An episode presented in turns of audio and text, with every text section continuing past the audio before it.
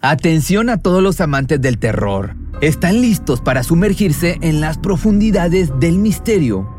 Pues les presento Archivos Perdidos, el podcast que explora las historias más escalofriantes de México. Archivos Perdidos no es solo otro podcast de horror, es una experiencia única que te lleva de la mano a través de historias como si estuvieras ahí mismo, viviendo los eventos junto con los protagonistas. La producción del podcast es impecable, con una narración cautivadora, efectos de sonido envolventes y una música que te sumerge en cada narración. Y si has vivido algo inexplicable, envía tu historia al correo archivosperdidos.genuinamedia.com y únete en este viaje a lo desconocido. Y no olvides también seguirlos en Spotify y Apple Podcast para no perderte ningún episodio. En resumen, si eres un amante de los misterios y las historias intrigantes, Archivos Perdidos es una adición, un complemento obligatorio a tu lista de reproducción.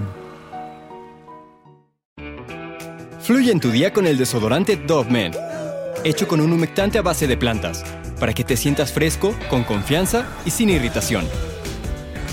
Siente cómo fluye tu día con Dove El caso que te vengo a contar hoy es la triste historia de Gabriel Cruz, quien desapareció un 27 de febrero haciendo que varios agentes policíacos se unieran para encontrar al pequeño. Hubo más de 500 personas involucradas en la exploración para encontrar a Gabriel, convirtiéndose en la mayor búsqueda en la historia de España. Y quédate en este video para que veas si se encontró o no al pequeño. Como sabéis, somos los papás de Gabriel Cruz Ramírez, un pequeño pescadito de 8 años que hace ya para nosotros muchos días que desapareció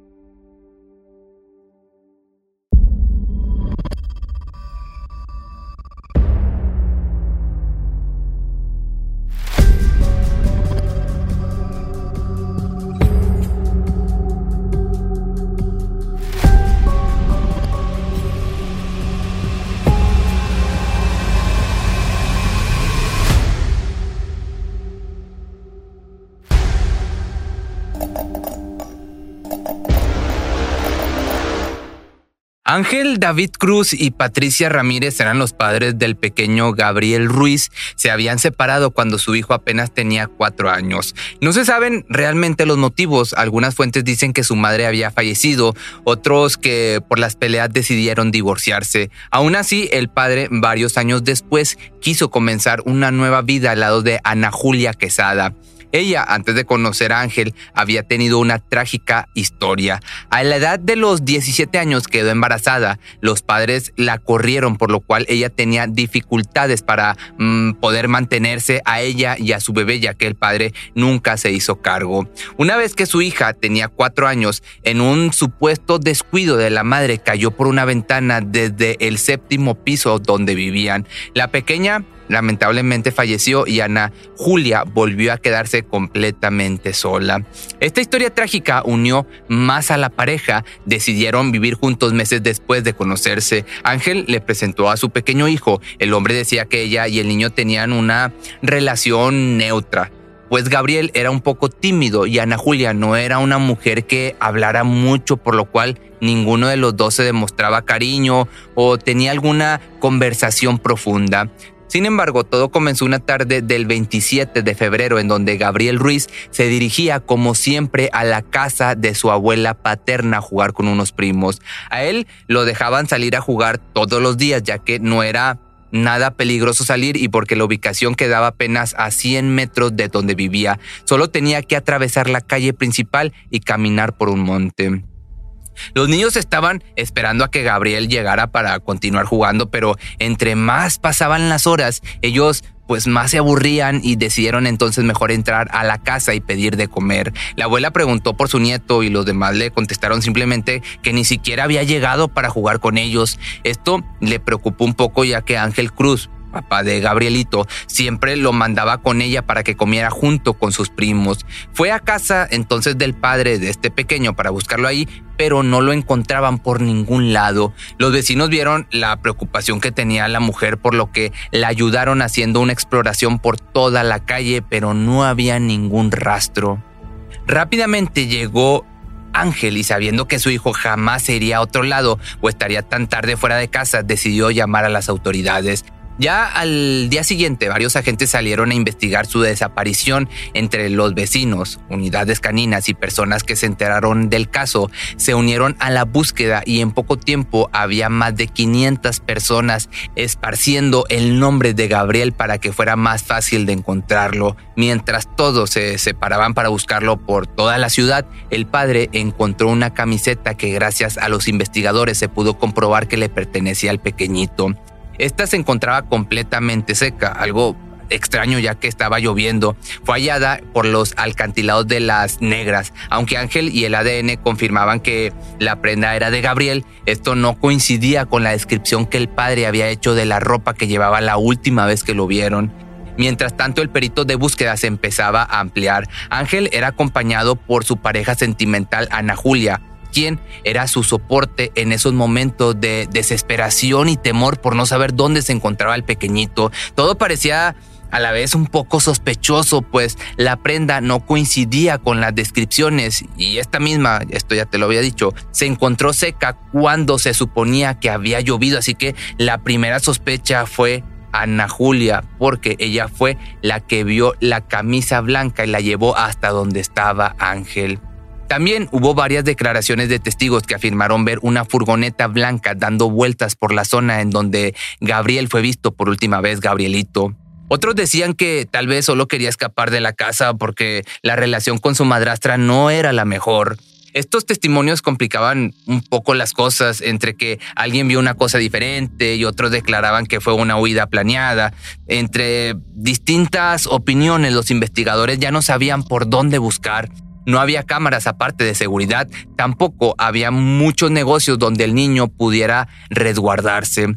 Ana Julia, al ser la única sospechosa, le empezaron a registrar todas sus pertenencias. Ángel estuvo seguro de que ella no había sido la responsable de la desaparición de su hijo, por lo que dio autorización para que investigaran el cuarto de su pareja. Esa misma tarde, la mujer que iba llegando a la casa cuando docenas de agentes le ordenaron que se bajara del vehículo y que abriera la cajuela. Y como, ¿y qué crees? Como era de esperarse, al abrir el maletero encontraron el pequeño cuerpo de Gabrielito Cruz. La mujer en ese momento quiso escapar de la escena, pero rápidamente fue atrapada por uno de los agentes. Ella solo gritaba que de ninguna forma ella le haría daño a ese pobre niño.